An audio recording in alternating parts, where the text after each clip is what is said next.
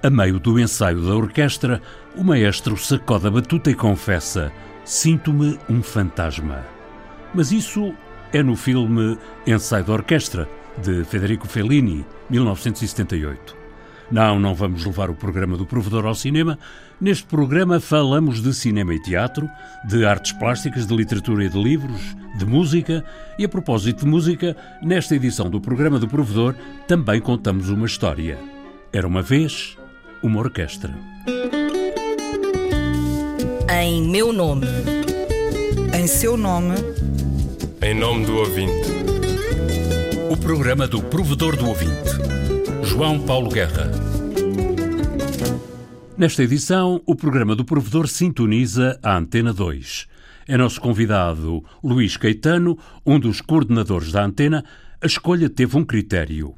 Escolhemos em função da presença em antena. Luís Caetano é autor de seis programas, disseminados dia e noite pelos dias da semana, e ainda participa em dois outros programas. Falemos, pois, com Luís Caetano, jornalista da Antena 2, o que quer que seja que signifique ser-se jornalista da Antena 2. A Antena 2 exige que tenhamos um acréscimo de bom gosto e de bom senso e de preferência de alguma criatividade, porque muitas vezes não falamos, não propomos aquilo que é muito simples de entender, aquilo que é uh, básico, com, comum. Procuramos um pouco mais uh, da exigência que o público nos pede.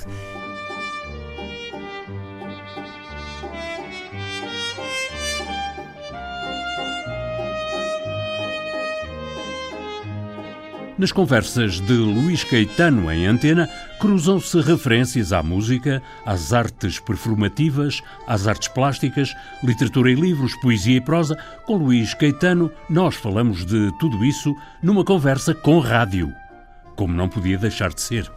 Bem, a rádio sempre foi sinónimo de autonomia, sempre foi a, agilidade que vence a televisão, porque a televisão, eh, eh, especialmente no passado, eh, obrigava a uma movimentação de meios, mas ainda hoje. A rádio hoje é aquela que consegue passar pelo corredor fino só com o seu gravador e o seu microfone, muitas vezes acoplado a um telemóvel, enquanto que uh, a televisão implica geralmente um caminhão. A força das coisas.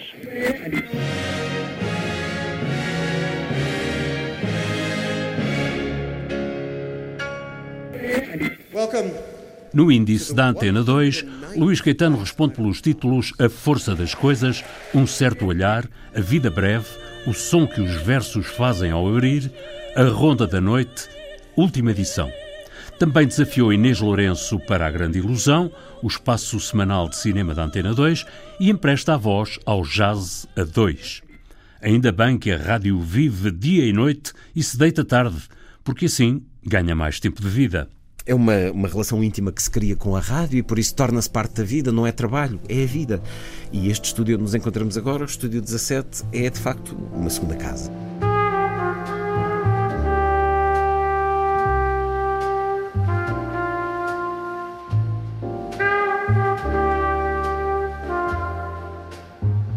A cultura é a identidade da Antena 2. Noutros tempos, a cultura rimava com literatura e outras rimas duras. Hoje o conceito é tão vasto como largas são as vistas das pessoas e intensas são as paixões das suas almas. É uma antena onde o programa de autor ainda tem espaço, numa época, numa era em que isso é cada vez mais raro. Cada um de nós faria uma antena 2 diferente. A antena 2 tem uma direção uh, que, que segue linhas, que segue uma, uma fórmula e, e é, tem a autoridade de ser o responsável. Cada um de nós provavelmente faria diferente, mas hum, o que se pretende hoje na Antena 2 é chegar a um público variado, a um público eclético, a um novo público, a, a novos públicos, os tempos mudaram e a Antena 2 também se vai adequando à mudança dos tempos, mas como o Luís Caetano faz questão de dizer, a fantasia continua a fazer parte da sedução. Na rádio há algo que nos prende, que é a incógnita, o segredo, a fantasia. Sem dúvida, quem, quem nos ouve eh, pergunta-se quem é este tipo? A, a voz indica-me alguém assim? Será que o não é? E quem está deste lado? Ah, como se interroga. A quem estou eu? Com quem estou eu a falar? Quem és tu que estás desse lado? E portanto, essa fantasia existe, é recíproca e, e bom, enquanto existir rádio, eh, ela não há de desaparecer. A rádio pública tem uma antena para a cultura, é um luxo numa rádio que é parente pobre da comunicação audiovisual. Fica por saber se as restantes antenas têm cultura quanto baste. Senhor Provedor, essa é uma pergunta com, que me pode comprometer. Um, eu. Bom, eu espero que sim.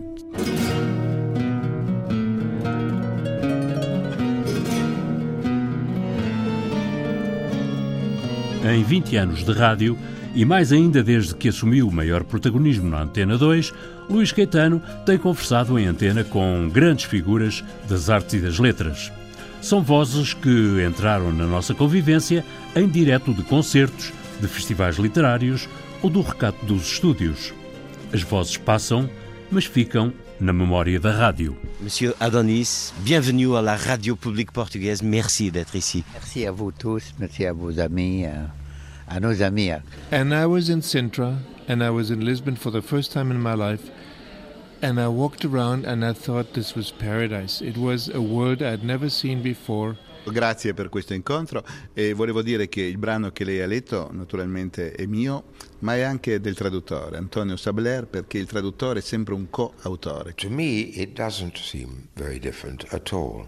It seems familiar and uh, like I saw it. I, I like classical music a lot and and the Mozart arias in our piece and instrumental pieces in, in our film are really beautiful. E nas lembranças da rádio, a jornalista Inês Forjás procurou e encontrou esta história. Era uma vez uma orquestra. Ouvem-se risos no último ensaio da Orquestra Sinfónica da RDP. O ambiente parece descontraído, Afinam-se os instrumentos como se fosse um dia qualquer. Dia 2 de dezembro de 89. Mas nem sempre o que parece é. É um fim, uma perspectiva que acaba. Recordo-me bem do último concerto, tinha uma carga emocional grande, porque quando se interrompe uma atividade destas, eh, nunca mais recomeça. Isso aí foi o concerto muito comovente ao mesmo tempo um bocadinho traumatizante. Ainda hoje me lembro exatamente do dia, da hora que aquilo foi. Regressamos a dezembro de 1989 com a ajuda de três músicos que estiveram no último concerto da Orquestra da Rádio. Zulmir Holstein e era viola.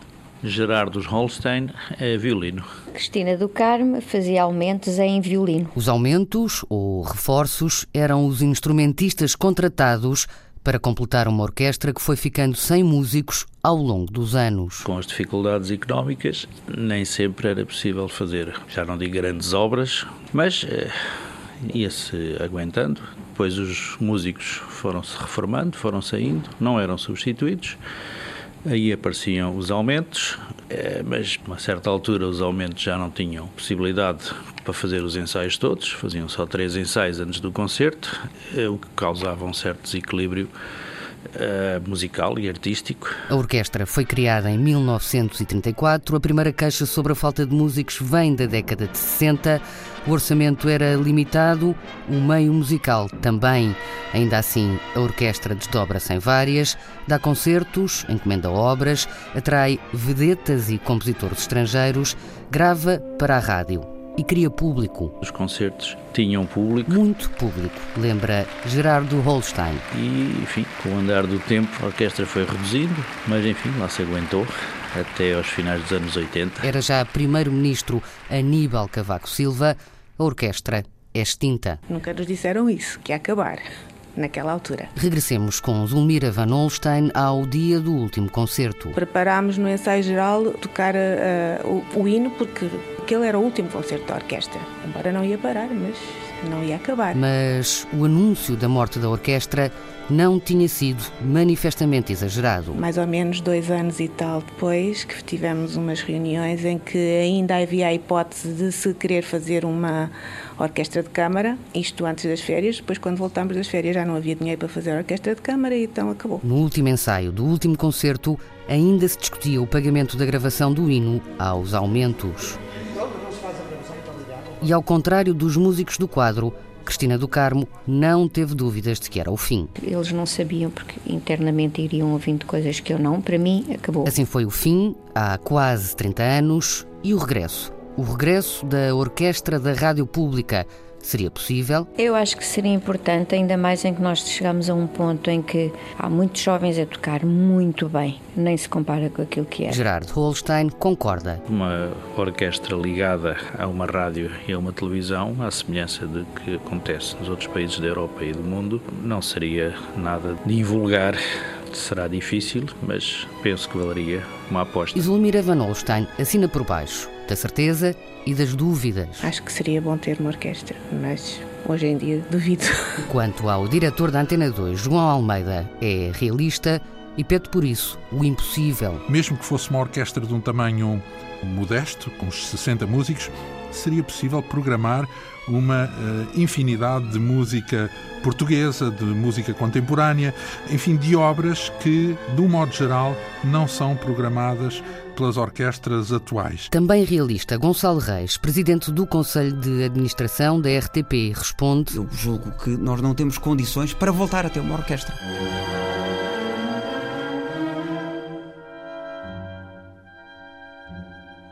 Os três músicos entrevistados continuam a trabalhar na RTP, embora em funções bem diferentes. A passagem do concerto de Jolie Braga Santos, que ilustra a reportagem de Inês Forjás, é interpretada pela Orquestra Sinfónica da Rádio e Televisão da Roménia, dirigida por Silva Pereira. O último concerto da Orquestra da Radiodifusão Portuguesa foi também dirigido pelo maestro Silva Pereira, há 28 anos. Depois disso, a rádio ficou sem concertos. A música do genérico do programa do Provedor do Ouvinte é da autoria de Rogério Charras, interpretada pela guitarrista portuguesa Marta Pereira da Costa e o contrabaixista camerunês Richard Bona. Sonorização e montagem João Carrasco, textos Inês Forjás, Viriato Teles e João Paulo Guerra. Em meu nome. Em seu nome. Em nome do ouvinte. O programa do provedor do ouvinte. João Paulo Guerra.